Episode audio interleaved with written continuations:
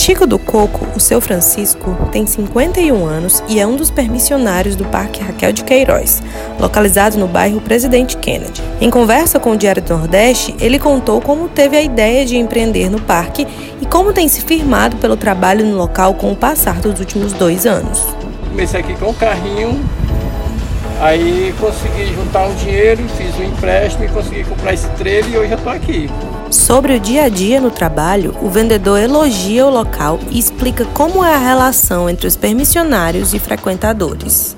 E o mais importante, a gente está fazendo muitas amizades. Cada dia que se passa, a gente está fazendo cada vez mais amizade com pessoas que vêm conhecer o parque. É, pede informação como é que é o parque aqui, a gente dá informação, que é bem tranquilo, que eles venham com a família cada vez mais.